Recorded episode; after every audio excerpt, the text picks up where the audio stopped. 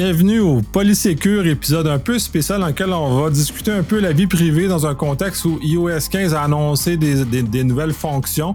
Euh, il y a d'autres fonctions qui étaient disponibles à partir de iOS 14.5 euh, et un peu la, débâcle que Apple a vécu, disons, euh, en faisant des annonces qu'on pourrait qualifier d'un peu prématurées sur de la vérification sur des images qui sont téléchargées dans leurs infrastructures. Je suis avec Patrick. Est-ce que tu peux te présenter? Oui, euh, bonjour tout le monde. Euh, merci beaucoup Nicolas de me recevoir aujourd'hui. Je suis vraiment content d'être là. Alors, euh, je suis un avocat en protection des données et en cybersécurité chez Robic, un cabinet montréalais qui a aussi un bureau à Québec et qui fait de la propriété intellectuelle depuis 1892. Très intéressant. Et comme tu as dit tu es avocat, je vais spécifier que ça soit clair pour tout le monde. Ce qu'on va discuter ne, ne qualifie pas comme une opinion juridique. S'ils veulent avoir une vraie opinion juridique, ils te contactent directement dans ton cadre professionnel dans lequel tu pourras accompagner les gens euh, à ce moment-là. Donc, euh, commençons avec euh, les, premiers, les, premières dispositions qui, étaient, qui ont été mises, rendues disponibles à partir de 14, la iOS 14.5, c'est-à-dire le cacher mon courriel et la protection de la vie privée des applications. C'est deux nouvelles fonctions qui sont apparues. Euh, cacher les courriels était en version plus ou moins bien implantée en 14.5. En 15, elle est vraiment bien implantée, c'est-à-dire essentiellement, c'est que ça nous permet de créer des courriels jetables sur chacun des sites dans lesquels on va s'inscrire. Autant qu'on on se branche, on crée une authentification sur un site, on peut créer avec une authentification avec un identifiant qui est un courriel qui est unique, qui est jetable à ce moment-là, qui ne nous identifie pas sur le nôtre. Et ensuite, si on, veut s'inscrire à des, euh, des, des, infolettes, des choses comme ça, on peut utiliser le même processus pour utiliser une adresse qui ne nous identifie pas. L'avantage essentiel que ça représente, surtout dans un univers où on fait beaucoup, beaucoup, ben, on fait. Il y a beaucoup, beaucoup de fuites de données. Malheureusement, il y a beaucoup d'entreprises qui sont un peu trop négligentes sur la, protection et la sécurité de leur, leur base de données, leur infrastructure. On se retrouve beaucoup avec des, des, des identifiants qui sont finalement nos courriels dans le dark web. en ayant des éléments comme ça, ça vient réduire la capacité des malveillants à venir euh, euh, nous vendre, si on veut. Puis de l'autre côté, ça vient aussi nous protéger contre les firmes de marketing qui sont un peu, ou les compagnies qui revendent leur base d'utilisateurs. Donc, ils sont plus capables d'identifier notre courriel à une identité unique à ce moment-là, euh, à moins qu'on ait fuité d'autres informations, mais c'est beaucoup plus difficile de faire le pairage, d'avoir une identité qui, euh, qui nous représente. Puis pour le deuxième, le deuxième volet, c'est le App Privacy ou le, la, vie privée des applications. C'est qu'à partir de 14.5, ça a pris du temps qu'Apple le sorte parce qu'il a exigé une espèce de, fiche des, nutriments euh, vie privée qui sont des applications sur le iOS. C'est que là, on a une fiche sur chacune des applications qui explique toutes les données qui sont récoltées sur nous comment sont utilisés et comment sont faites. Donc, c'est ça, ça permet facilement aux utilisateurs de se familiariser avec qu'est-ce que les informations qui divulguent aux compagnies, parce qu'il ne faut pas se cacher, il y a énormément d'informations qu'on qu divulgue. On parle de iOS, Android, c'est la même chose. Euh, certaines personnes vont dire que c'est peut-être même pire sur Android parce que Google est une machine à indexer. Donc, ils sont, peut-être encore plus agressifs dans leur école des informations. Mais il demeure que si une application est gratuite, elle est gratuite pour une raison, c'est parce qu'ils revendent notre information, donc ils font de l'argent. Ils, payent les gens, parce que c'est aussi, il faut comprendre, les applications, ça ne se fait pas dans le vide. C'est des gens qui ont besoin de vivre, de se payer, d'avoir un toit et de se nourrir, donc ils doivent être payés. Donc, ils font leur argent de cette façon-là. Donc, on n'a pas de gratuité. Ça vient euh, euh, faire une invasion importante. Puis c'est important cette, prise de conscience des, euh, gens face à ça. Pour la première phase de 14.5, est-ce que tu as, une opinion ou euh, des, choses à exprimer là-dessus? Ben absolument. Ben, ce que je trouve d'intéressant de, ce qu'Apple fait, c'est qu'on redonne le contrôle à l'utilisateur. Donc, euh, c'est quelque chose qui est intéressant que d'offrir des, courriels proxy euh, aux utilisateurs pour qu'ils soient en mesure eux-mêmes de dire ben écoutez là, je reçois ces courriels là, euh, le mécanisme de désabonnement ne fonctionne pas, j'ai pas nécessairement le goût que mon identité soit associée euh, à ma personne comme elle l'est actuellement. Là, un des plus grands problèmes qu'on vit à l'heure actuelle, c'est que on, met nos données personnelles partout sur Internet euh, parce que bon souvent ils sont exigés pour qu'on puisse se connecter à un site. Et puis là, comme tu l'as mentionné, ce qui arrive, c'est que bon deux, trois, quatre ans, cinq ans plus tard, il y a une fuite de données et puis là, notre identité complète se retrouve sur le dark web pour que des acteurs malveillants puissent euh, euh, en faire la vente, puis ensuite la réutiliser pour euh, commettre des fraudes et, tout autre crime qu'ils décideront de commettre. Là, ce qu'Apple fait, c'est qu'ils disent bon, ben écoutez, on, va créer ces adresses-là et on va permettre à l'utilisateur de déterminer ce qu'il en fait sans que ce soit nécessairement son adresse courriel principale qui va être celle qu'il va utiliser pour iCloud, par exemple. Euh, si on pense au downside de ça, par contre, c'est que le consommateur va peut-être être plus, euh, comment dire, contraint de faire affaire avec Apple dans le futur. Donc, si, si le contrôle est uniquement du côté de la plateforme Apple, eh bien, du jour au lendemain, ça devient beaucoup plus difficile pour l'utilisateur de gérer tous ses comptes si euh, ce sont tous des comptes qui relèvent bon, de, de serveurs proxy d'Apple. Donc, euh, voilà peut-être mon, commentaire sur, euh, sur cette là Tu as tout à fait raison là-dessus. C'est un danger. Je sais que L'avantage et l'inconvénient, c'est que c'est tellement bien intégré, c'est facile d'utilisation. Donc, quand je m'inscris, je n'ai pas à chercher, à réfléchir, à faire beaucoup d'opérations. J'ai un bouton, et mes, mes, mes, mes mesures se mettent en place euh, automatiquement. Des services privés comme Fastmail, par exemple, qui offrent la même chose. Mais dans ce cas-ci, il faut que je fasse un effort personnel conscient et j'augmente le nombre d'étapes entre le fait de consommer un service puis donner une adresse. Et donc, ça rend ça beaucoup plus compliqué.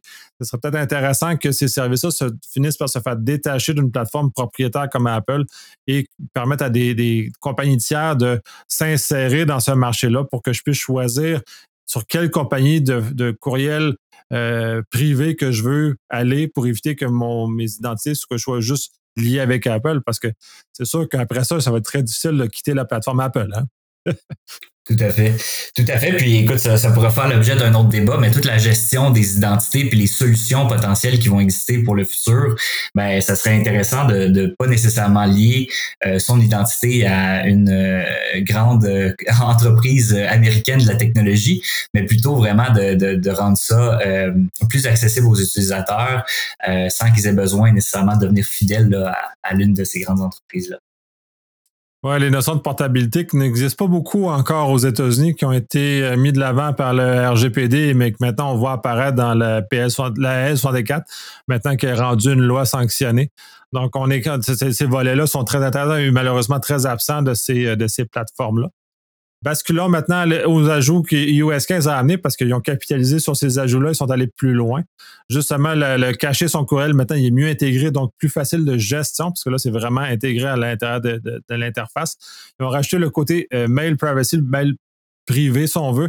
C'est essentiellement, puis c'est très simple, c'est juste une coche à, cocher dans les configurations qui fait que euh, les images distantes ne sont plus chargées dans les courriels. C'est qu'essentiellement, les grandes firmes de marketing ou tout, genre de ce genre d'environnement-là, mettre soit des images ou soit des pixels, euh, des petits pixels blancs, qui était la, stratégie initiale, pour réussir à savoir qui l'ouvre, quand l'ouvre, à partir de quel genre d'ordinateur, quel genre de profil, et ainsi de, pouvoir développer un profil associé à l'ouverture des courriels. Donc, les courriels de marketing sont souvent très forts là-dessus.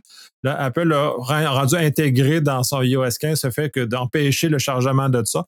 ProtonMail le faisait déjà depuis un certain temps dans son client pour appareil mobile, Android et iOS, ou le faisait à travers son interface où il ne charge pas systématiquement les images distantes à ce moment-là, justement pour pas qu'on divulgue nos informations sans qu'on sans faire exprès. C'est un peu, un ça l'essentiel, c'est d'aider les utilisateurs à ne pas faire contre leur gré pour qu'ils prennent vraiment des décisions éclairées, euh, un peu plus éclairées à ce moment-là. On peut comprendre qu'il y a plusieurs euh, marketeurs qui seront pas contents de, cette décision-là d'Apple.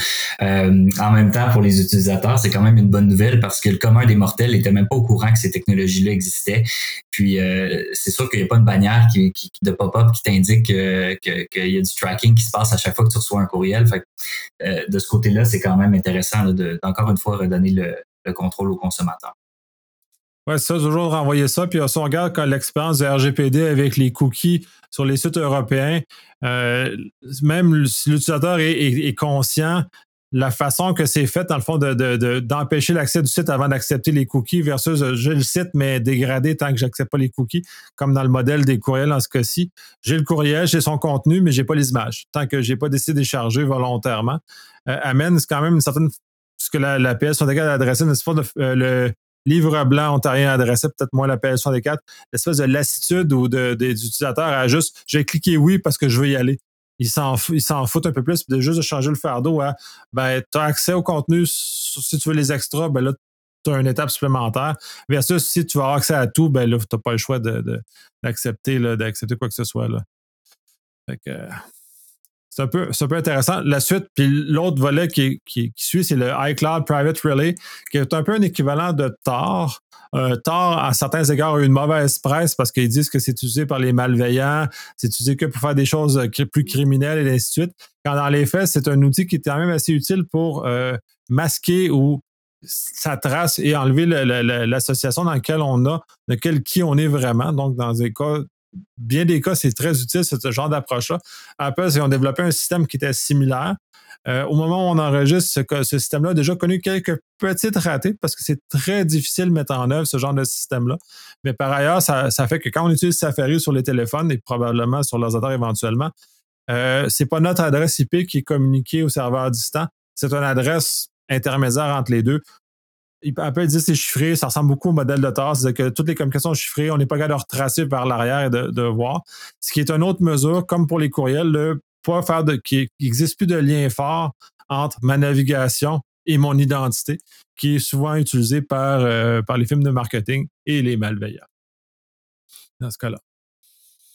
Et la dernière amélioration, puis celle-là, c'est vraiment une petite amélioration mais qui est quand même un, point très intéressant et euh, peut-être faciliter la vie de beaucoup des gens, puis on arrive toujours à ça, c'est que Apple a intégré dans la gestion de sa, voûte de mot de passe, euh, le keychain qu'on voit sur le téléphone ou sur l'ordinateur, le fait que le deuxième facteur est intégré maintenant. Souvent, les sites qu'on a un deuxième facteur avec l'application Google Authenticator, qui est une application à côté qu'on doit charger. Si on prend notre téléphone, on, est en galère, puis là, il faut trouver ces codes-là, les mettre en backup et ainsi de suite.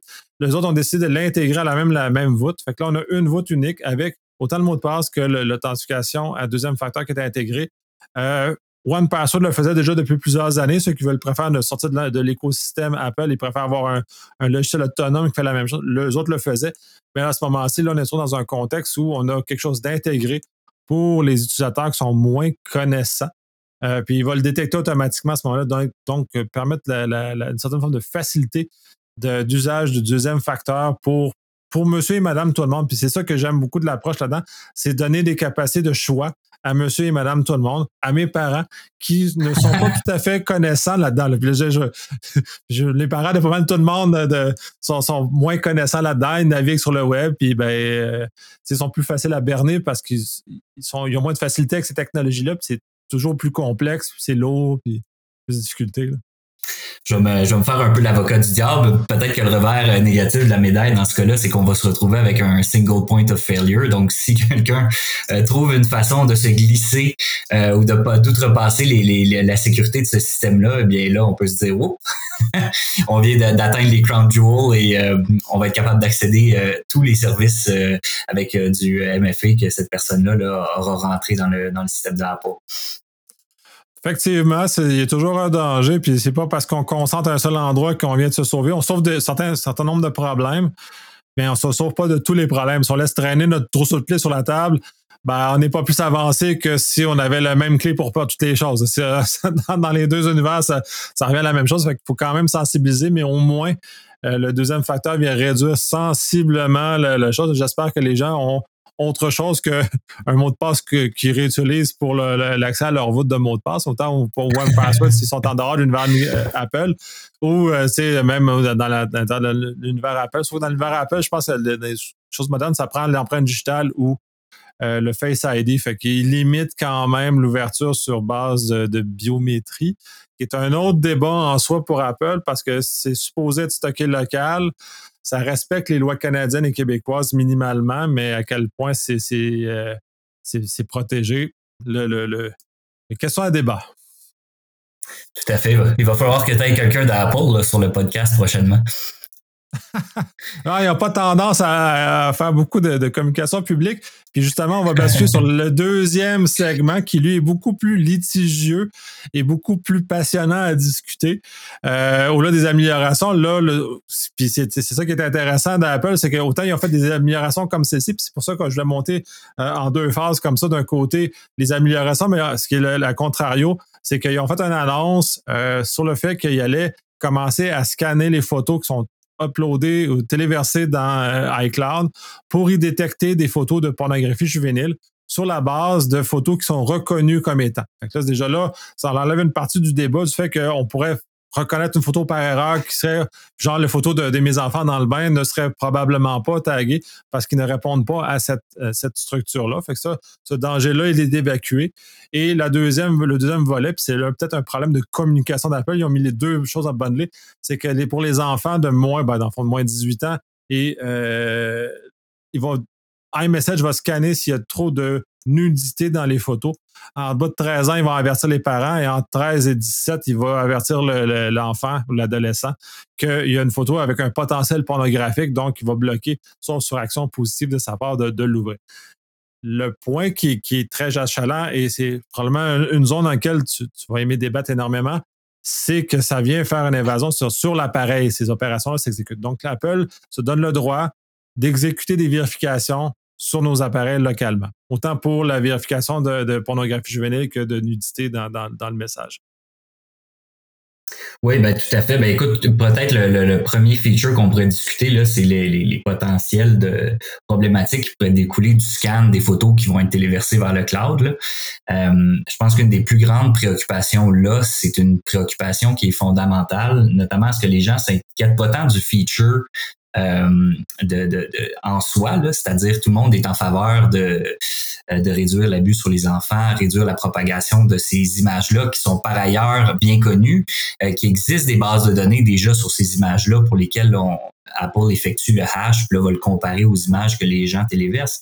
Mais le problème, c'est un problème qui euh, est idéologique, qui, qui, est philosophique, mais qui, nous touche personnellement parce que si aujourd'hui on détermine que l'abus des enfants, c'est un motif qui justifie euh, ce type d'intrusion-là ou ce type de vérification-là, sans, sans, rentrer nécessairement dans, dans le concept d'intrusion, bien demain matin, est-ce que ça va être euh, le terrorisme? Est-ce que ça va être la sécurité nationale? Est-ce que ça va être des raisons de santé publique? Donc, en anglais, on dirait Where do we draw the line?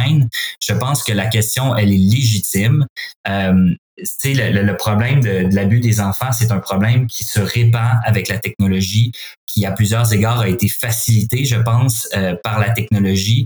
Et puis là, on, on veut impliquer, euh, on veut impliquer la technologie pour pour le réduire, mais à quel prix?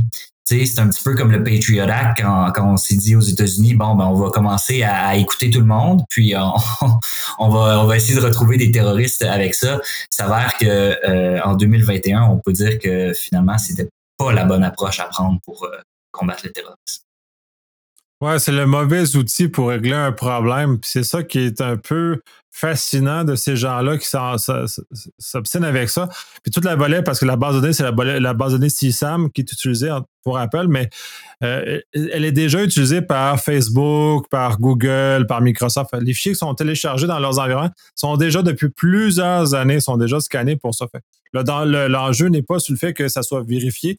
L'enjeu, pour moi, en tout cas pour moi, puis ce qu'on entend beaucoup, c'est que ce soit sur mon appareil que ça soit vérifié et non dans un stockage cloud ou peu importe la, structure dans laquelle on, dépose un fichier qui soit tiers. Moi, entier confort que, que, Google vérifie ce genre de choses-là. Et de toute façon, comme je sais que Google n'a pas beaucoup de euh, ne tient pas beaucoup à ma vie privée, euh, ben je consomme moins ce genre de services-là parce que je sais qu'ils le font.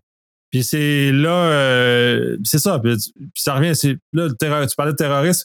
Ben, qu'est-ce qui dit que euh, ce que je dis maintenant va être encore correct dans cinq ans? On fait juste regarder ce qui se passe en Chine, à la dérive que la Chine a au niveau des droits humains et qu'est-ce qu'ils font avec Hong Kong et tout. Puis ce qu'on a vécu en tant que, que, pays, le fait qu'on a eu deux personnes qui ont été des, otages diplomatiques, euh, justement pour faire ce genre de chantage-là, euh, c'est très inconfortable de constater qu'on pourrait arriver comme ça. Puis il y, a des démocraties qui ont glissé.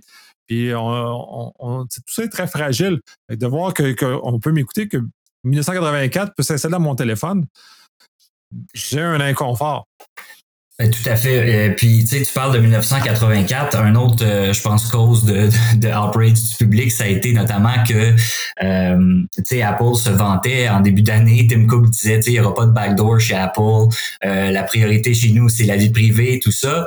venant d'une entreprise qui moquait Microsoft dans ses débuts en faisant des, des annonces avec 1984, justement, des, des parodies.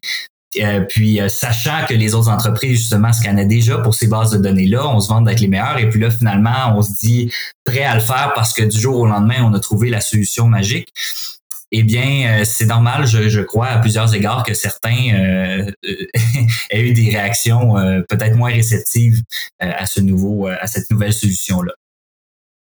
Oui, puis je serais déjà beaucoup plus confortable de me faire dire, OK, quand je, quand je téléverse une photo dans le iCloud, elle est scannée d'entrée de jeu dans le iCloud. Moi, j'ai beaucoup plus de confort avec cette idée-là parce qu'elle répond à ce qu'on voit partout, que ça soit fait dans mon appareil avant c'est ça, là, ça vient rentrer, puis justement, là, on sait pas, là, puis les, questions de droits de l'homme sont, de plus en plus épineuses parce que Apple retire des logiciels de certains pays sur la demande des pays où les droits, les droits, les humains sont beaucoup moins euh, englobant qu'on peut avoir en Occident en général. Donc, euh, c'est très préoccupant. on va juste par le fait qu'on retiré des applications en Russie dernièrement qui étaient qui contredisaient le, président. Euh, ça prend pas grand-chose que ça se convaincre ensuite de dire oui, mais là, je veux que toutes mes gens, là, c'est pas. Là, on est, on est chanceux, on est au Canada, dans un pays qui est quand même relativement calme. Euh, mais que les Russes se fassent installer un backdoor de cette nature-là sur leur iPhone à la demande du gouvernement russe. Euh, là, c'est beaucoup plus difficile pour Apple de résister à ça.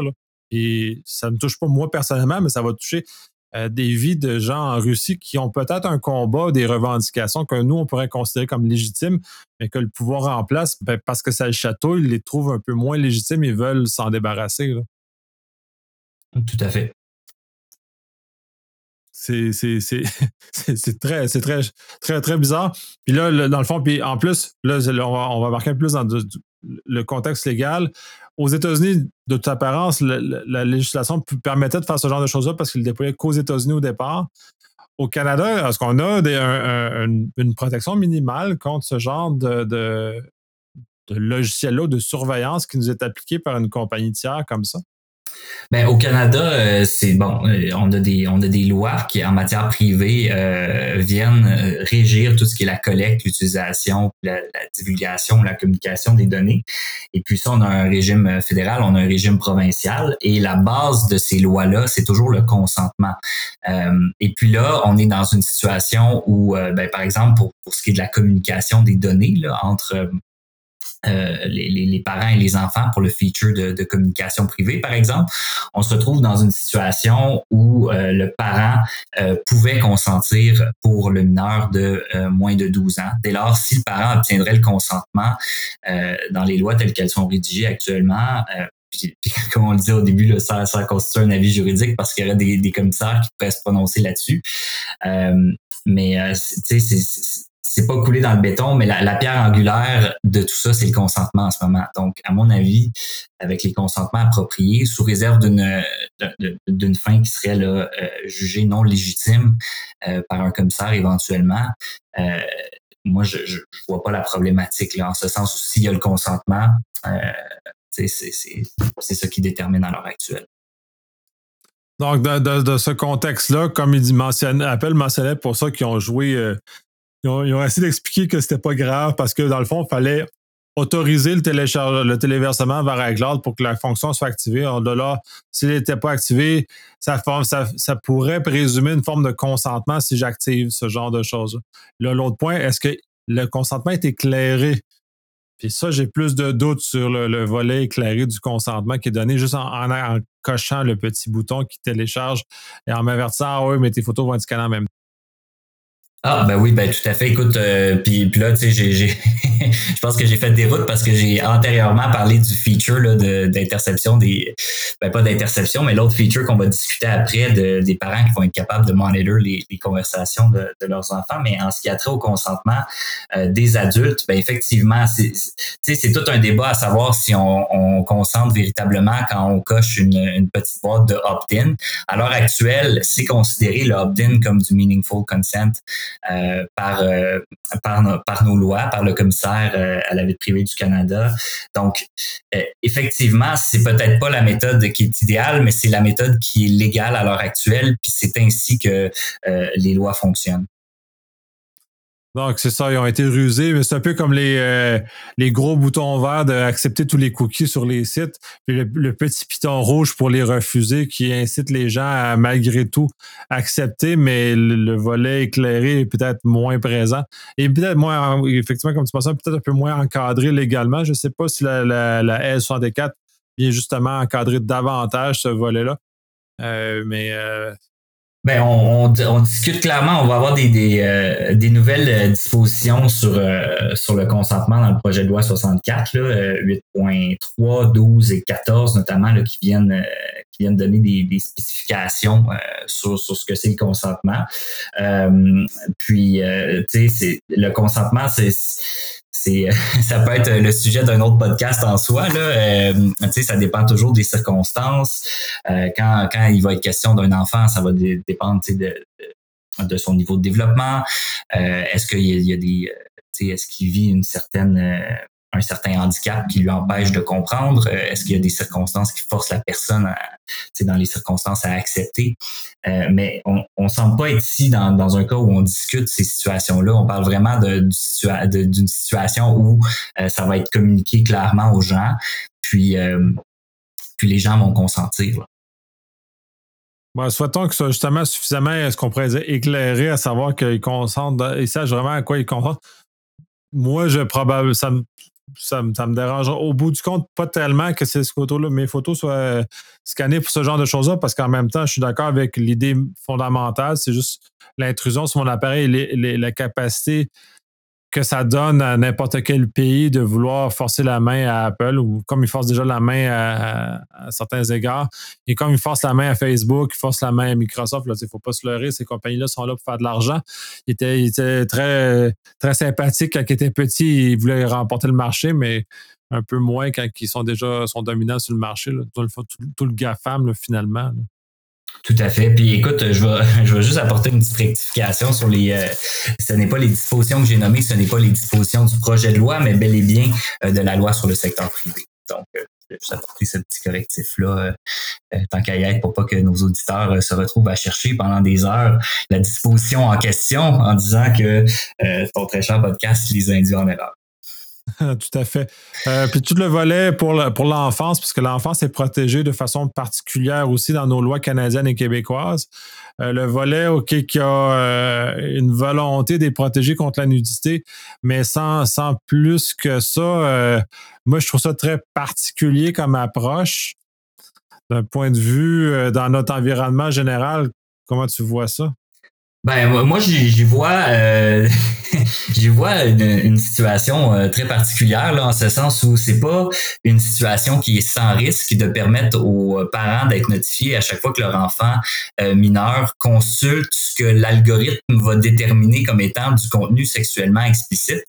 Euh, tu sais bon, euh, je, comprends que, Apple euh, a, utilisé des termes euh, qui, vont être compréhensibles pour l'enfant, puis tout ça, mais tu sais, il peut exister des situations où des enfants, dès un jeune âge, vont vivre des, des, des, questionnements par rapport à, l'identité, par rapport à, à l'orientation sexuelle ou tout ça, mais puis, tu sais, je suis pas un spécialiste en la matière, mais je peux voir comment ça peut arriver à un jeune âge. Et puis, là, on se retrouverait dans une situation où des parents qui ne partagent pas nécessairement euh, ou qui sont pas réceptifs à, ce type d'orientation-là euh, pourraient euh, être, un petit peu en désaccord avec leur enfant. Puis, tu sais, c'est, un, c'est, une, situation qui a été portée de l'avant par les gens qui qui contestaient cette technologie-là en disant ben écoutez, euh, c'est, les, dans des endroits où les parents sont pas réceptifs à ça, ben l'enfant va peut-être être victime euh, de plus d'abus qu'il l'était. Puis dès lors, euh, ça vient un peu, tu sais, defeat the purpose. On ne sera pas dans une situation où on va accomplir les buts euh, qu'on se fixe si l'enfant devient euh, victime de parents euh, qui sont pas réceptifs à ces orientations-là. La deuxième chose qui peut arriver, qui peut être problématique, c'est qu'on se retrouve à flaguer comme étant du contenu sexuellement explicite, quelque chose qui n'en est pas. Là, on se ramasse à, euh, dans, comme on l'a déjà vu, par exemple, avec des algorithmes euh, qui ciblaient des personnes de certaines communautés comme étant des criminels ou tout ça, ou de, sur la base de la couleur de la peau ou autre chose. Ben là, on pourrait se retrouver dans une situation où des photos qui sont qui n'ont rien à voir avec du contenu sexuellement explicite. Et ça, si c'est mal implémenté, ben là, on se retrouve à créer de, de, de, la censure ou on se retrouve à faire des obstacles à la communication entre, entre des enfants pour du contenu qui n'est pas du tout du contenu explicite. Puis, il y a même des, des, des hauts dirigeants chez Apple qui sont sortis dans des, des entrevues et de leur propre aveu, euh, l'algorithme n'est pas parfait. Donc, c'est sûr qu'il va y avoir euh, du perfectionnement à faire de ce côté-là. Et là, de toute façon, Apple a annoncé que, que tout ça était retardé pour le moment, notamment l'implémentation de ces technologies-là. Mais euh, ça serait, ça serait des éléments à considérer. Puis euh, encore une fois, si on, tombe aussi dans, le slippery slope, ben là, si on commence à, faire ce type de vérification-là, la limite, elle est où, encore une fois? Donc là, on, le, fait depuis longtemps pour la musique, euh, pour la musique qui a des caractères explicites, euh, les vidéos. Euh, donc, il y a des risques. En même temps, il y a des bénéfices aussi. On peut voir pourquoi la, la technologie a été proposée, parce qu'il y aurait effectivement euh, des, des gens mal intentionnés, malheureusement, qui s'en prendraient à des enfants, puis que qu'il y aurait un, certain processus euh, de recrutement, là, si on veut, puis de, de, contrôle sur, sur des enfants par ces prédateurs-là. Et puis, euh, effectivement, euh, si, si s'avère que, que, que, ce type de technologie-là peut arrêter ces gens-là pendant le processus puis sauver des enfants, eh bien, encore une fois, on, se retrouve dans un, dans un dilemme difficile. C'est un dilemme très intéressant, mais là, la façon dont tu l'as abordé, c'est très intéressant. Euh, puis on voit aussi un peu les limites que Apple a à comprendre comment ça, ça fonctionne. Euh, là, on parle juste comme la L64 et un peu le fait, le RGPD exige qu'on soit capable d'expliquer l'algorithme. Fait que déjà là, on a un problème, surtout sur la vue d'Apple, qu'il est imparfait. Donc euh, là, on a un sérieux problème au niveau légal européen et québécois pour le moment, et probablement éventuellement canadien. Euh, ça, c'est une chose. Puis là, on regarde comment Apple a déployé ses AirTags, par exemple, ces, ces petites pastilles qui permettent de localiser des gens et des objets facilement. Puis clairement, ils n'ont aucune compréhension de toute la capacité abusive qui peut en être faite. Tu penses à des, abus dans des familles où les parents sont moins réceptifs à une, grande pluralité d'identités de, sexuelles. Ben, ça, c'est un problème. Dans les cas de, couple abusif, c'est le même genre de situation dans laquelle le conjoint abusif va utiliser un, tracking sur euh, sur la personne qui va qui abuse finalement et va, le, va la suivre de cette façon-là. Fait que les AirTags ne permettaient pas de protéger adéquatement ce, ce genre d'abus-là. Fait qu'on voit clairement que c'est des gens qui sont cette compagnie-là au sens où les gens qui sont à l'intérieur ne sont pas conscientisés à l'abus qui peut être fait au niveau des droits humains de, de ce genre de technologie-là. là ah, tout à fait. Puis c'est. Je, je suis certain que, euh, que du côté d'Apple, ça, ça, ça, a été réfléchi parce qu'ils ont des grosses équipes à l'interne, puis ils ont finalement déterminé que euh, fallait aller de l'avant avec cette technologie-là. Euh, mais la, la, la, question demeure euh, à savoir si, si nous, on, veut accepter ça comme, comme citoyen de notre société, puis si on est prêt à ça. Puis si on est prêt à ça, tant mieux. Euh, ça ne sera pas à moi de le déterminer ou à nous dans le cadre de ce podcast-là.